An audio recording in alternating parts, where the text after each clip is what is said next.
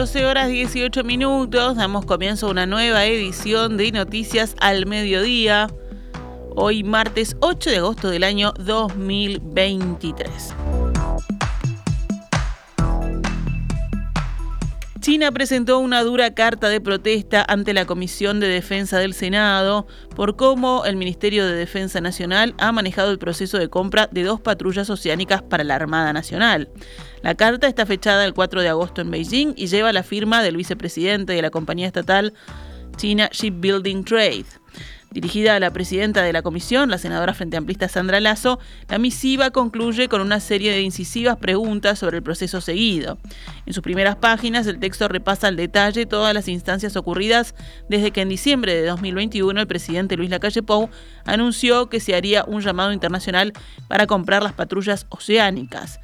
La comisión técnica asesora de la Armada había sentenciado que solo la oferta china cumplía con los requerimientos establecidos en el pliego. La carta señala que la empresa obtuvo 96 puntos y fracción sobre 100 posibles. Si el motivo de desestimación del proceso de compra fue exclusivamente económico, ¿por qué no se llamó a negociar a nuestra empresa, China Building Trade, acorde a lo que disponía el numeral 13 del pliego de condiciones y amparado en el artículo 66 del TOCAF, habiendo, por nuestra parte, manifestado vía mail en dos oportunidades nuestra disposición a entablar negociaciones con el fin de lograr una mejora de precios y condiciones. Esto se pregunta el jerarca chino en la carta. Agrega también, siendo Uruguay un país reconocido internacionalmente por el apego a las normas y a las formas, ¿cómo es posible que se manejaran ofertas y se solicitaran cotizaciones por fuera del proceso cuando aún el proceso licitatorio estaba abierto? Lazo señaló que las desprolijidades del proceso están a la vista y recordó que también la empresa holandesa Damen ha cuestionado el modo en que se ha realizado la selección. Finalmente se toma una decisión entre el ministro, una parte de los mandos de la Armada, en una votación dividida y una empresa. Desde el punto de vista político, yo no puedo decir que estoy de acuerdo con todo lo que se hizo. Lazo dijo que el Frente Amplio esperará que el Tribunal de Cuentas analice el caso para eventualmente volver a llamar al ministro Javier García a la Comisión de Defensa. El contraalmirante Gustavo Muso, jefe de Estado Mayor de la Armada, pidió su pase a retiro según informó hoy el diario El Observador, Muso fue quien analizó las diversas ofertas que existían para la compra de lanchas patrulleras oceánicas y realizó el informe que elevó al comandante de la Armada en el que recomendaba comprar los buques del astillero gallego Gondán. Muso calificó como el peor al astillero seleccionado por defensa. Este astillero de la ciudad de Vigo había sido visitado por el subsecretario de Defensa Nacional, Rivera Elgue, y por un oficial de la Fuerza, jefe del gabinete del comandante Wilson. Seguimos adelante con más información. Juan Andrés Ramírez Arabia, asesor jurídico del ministro del Interior Luis Alberto Heber, presentó su renuncia al cargo tras anunciar su intención de apartarse de la cartera días atrás por sentir que no era escuchado y luego de criticar al también asesor Diego Sanjurjo. Presenté renuncia a mi cargo de asesor en el Ministerio del Interior, me llamaré a silencio como corresponde, me cobijaré en familia y amigos, desde ya a buscar trabajo, dijo el político blanco en un tuit publicado ayer. Ramírez Arabia dijo que su salida es un momento duro y aseguró sentir fracaso, angustia, impotencia, pero afirmó que tiene la cabeza levantada por principios y valores claros. Ramírez llegó al Ministerio del Interior de la mano del exministro fallecido Jorge Larrañaga como coordinador del programa de seguridad ciudadana, centrado en el armado de una política de seguridad para los barrios de Marconi y Casaballe. Luego pasó a ser asesor jurídico de Larrañaga y mantuvo ese cargo con Heber tras la muerte del exministro en 2021. El 3 de agosto, Ramírez adelantó su idea de salir del cargo, también a través de Twitter. No soy escuchado, consultado, ni se toma mi opinión en cuenta. Entonces nos parece lógico que sea asesor del ministro. Por eso tengo que irme, dijo ese día. Su renuncia llega un día después de que el hoy ex asesor criticara al coordinador de estrategias focalizadas de prevención policial del delito, Diego Sanjurjo, con quien reconoció que tiene un problema personal. No existe ni va a existir en la política uruguaya en el futuro, dijo sobre él en una entrevista con desayunos informales de Canal 12. En la entrevista, el ex asesor indicó que todavía no había presentado su renuncia, esperando una respuesta o reacción del ministro Heber.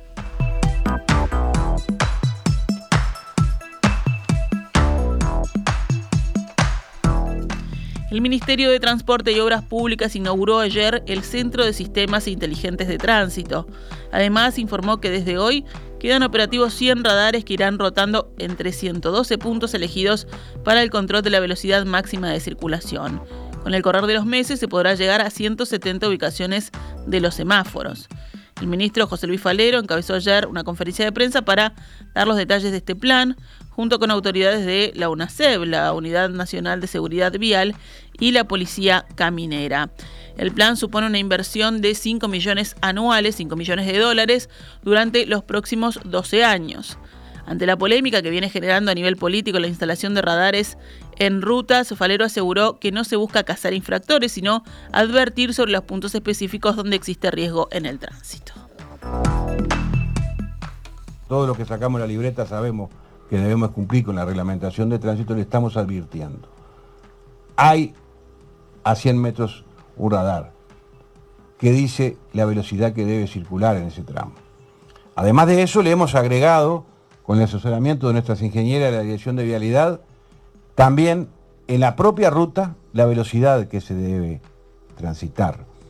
Y además le hemos señalizado este, en más de una oportunidad que allí hay un radar. Según explicó, la elección de las ubicaciones resultó de un estudio estadístico que se realizó durante meses e incluyó, entre otras variables, el exceso de velocidad y los siniestros de tránsito registrados en cada lugar. Falero aseguró, acá no hay cucos, esto es para salvar vidas. Los radares móviles que existían hasta hoy en las rutas se irán quitando de manera progresiva. Solo se mantendrá el que está ubicado en Parque del Plata mientras continúen las obras que allí se están realizando. Falero agregó también que habrá cambios en cuanto a la uniformización de las velocidades permitidas. Yo mencioné, por ejemplo, que en la ruta interbalnearia la velocidad iba a ser a 75 kilómetros y es real. Lo que no, quizá no se interpretó bien, es que no es en toda la ruta interbalnearia 75 kilómetros. Los 75 kilómetros son en la parte urbana donde van a estar los radares. En los demás lugares se va a circular como siempre, con las velocidades permitidas por ley, a 90, a 110, que es lo que hoy está permitido. Las sanciones por exceso de velocidad permanecerán incambiadas. Irán desde las 5 hasta las 12 unidades reajustables, hoy entre los 8.000 y los 19.000 pesos. El viceministro del Régimen Interior y Policía de Bolivia, Johnny Aguilera, vino ayer a Uruguay para intercambiar con autoridades nacionales sobre la investigación para encontrar al narcotraficante Sebastián Marcet. El jerarca boliviano mantuvo un encuentro con el ministro del Interior, Luis Alberto Heber, como parte de una gira que también lo lleva a Paraguay, Brasil y Argentina. Hablando en conferencia de prensa, Aguilera sostuvo que la intención es establecer una base biográfica con las facetas que ha tenido Marcet a lo largo de su carrera delictiva, ante la posibilidad que haya podido retornar a Uruguay o trasladarse a otro país en el que se sienta cómodo, dijo. Aguilera reconoció que el gobierno boliviano no tiene claro si Marcet sigue en su país. No tenemos una información que nos permita establecer el paradero. Sin embargo, por lo que corresponde a Bolivia, la persecución es incesante se han efectuado diversidad de operaciones, aún se realizan en el área urbana, en el área rural, en el área fronteriza. Si es que el sujeto está en Bolivia, va a ser encontrado. A partir de la información aportada por nuestro país, Aguilera concluyó que el llamado primer cártel uruguayo, que supuestamente lideraría Marcet, no existe. Según dijo, no es nada más que una expresión mitómana del narcotraficante. Aguilera señaló que Bolivia sigue dos líneas de acción para encontrarlo, el combate militar a través de la persecución hacia él y hacia los que lo protegen, y la investigación sobre el lavado de activos. Dijo que hasta el momento en la operación se secuestraron 43 inmuebles y más de 10 millones de dólares, además del arresto de 21 personas.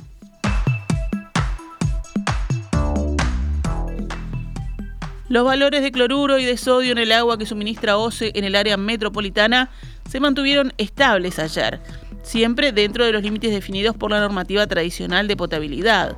Las reservas en la represa de Paso Severino siguen en tanto aumentando lentamente. Ayer eran de 11.692.000 metros cúbicos, equivalente al 17,4% de la capacidad total de ese embalse. Vamos con otras noticias. La justicia imputó ayer al ex policía de 29 años que secuestró a su expareja en Parque del Plata y que chocó en el peaje de Soca, en donde la joven murió. La investigación contra el hombre fue formalizada por presunta comisión de reiterados delitos de violencia doméstica, homicidio en grado de tentativa, hurto, privación de libertad, desacato y homicidio agravado por femicidio, todos en reiteración real. Fue enviado a prisión preventiva por 180 días mientras continúa la investigación. El homicidio en grado de tentativa se le imputó por apuñalar a un amigo de la joven en la casa donde se encontraba. Hurto a su vez por llevarse el auto de este hombre. El episodio sucedió en la madrugada del pasado miércoles. El ex policía irrumpió en la casa de la joven, donde estaban ella y el amigo de 24 años, que se había quedado para cuidarla ante el temor que ella tenía hacia su expareja. Una vez allí, el hombre agredió a ambos con un arma blanca y se llevó a la fuerza a la joven. Sobre las 2 de la mañana, el vehículo en el que viajaban chocó en el peaje de Soca, sobre la ruta 8. La mujer murió y el hombre resultó con varias lesiones. Hablando en declaraciones a subrayado, el fiscal de la causa, Ignacio Montes de Ocar, señaló que los distintos indicios demuestran que su intención era claramente impactar contra el peaje.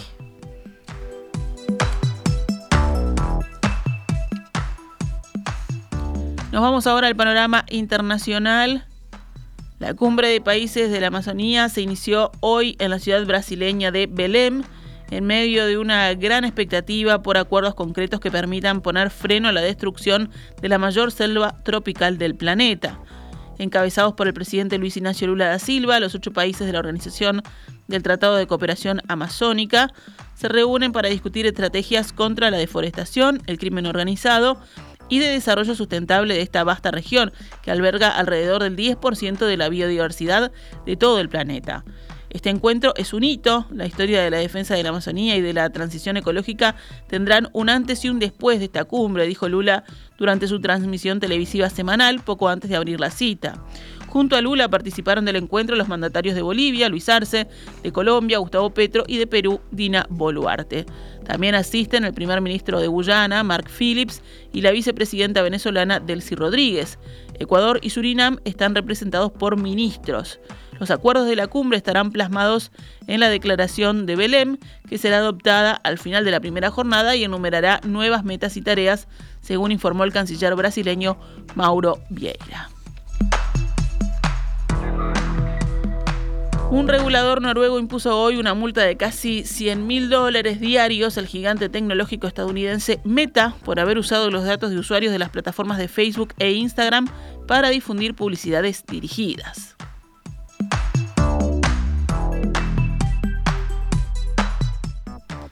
Meta deberá pagar el equivalente de un millón de coronas noruegas diarias a partir del 14 de agosto, según declaró la Autoridad Noruega de Protección de Datos. La autoridad decidió el 14 de julio prohibir el marketing comportamental en Facebook e Instagram durante tres meses, según recordó Tobias Judin, el jefe de la sección internacional de esta autoridad. La publicidad comportamental de Meta implica una vigilancia intrusiva de sus usuarios, lo que tiene un impacto negativo en su derecho a la protección de datos y a la libertad de información, añadió. También estamos preocupados por el hecho de que los datos personales sensibles puedan ser usados con fines de marketing. Nos dimos cuenta de que las prácticas de Meta son contrarias a la ley sobre la protección de datos, continuó Judin. Meta tenía hasta el 4 de agosto para tomar medidas correctivas. La multa se impone porque Meta aún no ha respetado la prohibición. La empresa anunció la semana pasada que pediría el consentimiento formal de sus usuarios en la Unión Europea para poder usar sus datos con fines de publicidad dirigida en redes sociales. Europa representa un mercado clave para Meta. Facebook tenía cerca de 300 millones de usuarios diarios activos en Europa en el año 2022, sobre un total de 2.000 millones en el mundo. Los europeos generaron cerca de una quinta parte de las ventas publicitarias de este grupo. En deportes, la Asociación Uruguaya de Fútbol aprobó ayer la disputa de la segunda edición de la Copa Uruguay, cuya fase eliminatoria comenzará este 22 de agosto. El torneo será dispuesto por 76 clubes, de los que 26 son de la Organización del Fútbol del Interior, la OFI. El campeón se llevará un premio equivalente a 120 mil dólares en obras e infraestructura, esto si es profesional. El club amateur que finaliza en la mejor colocación se llevará 50 mil dólares.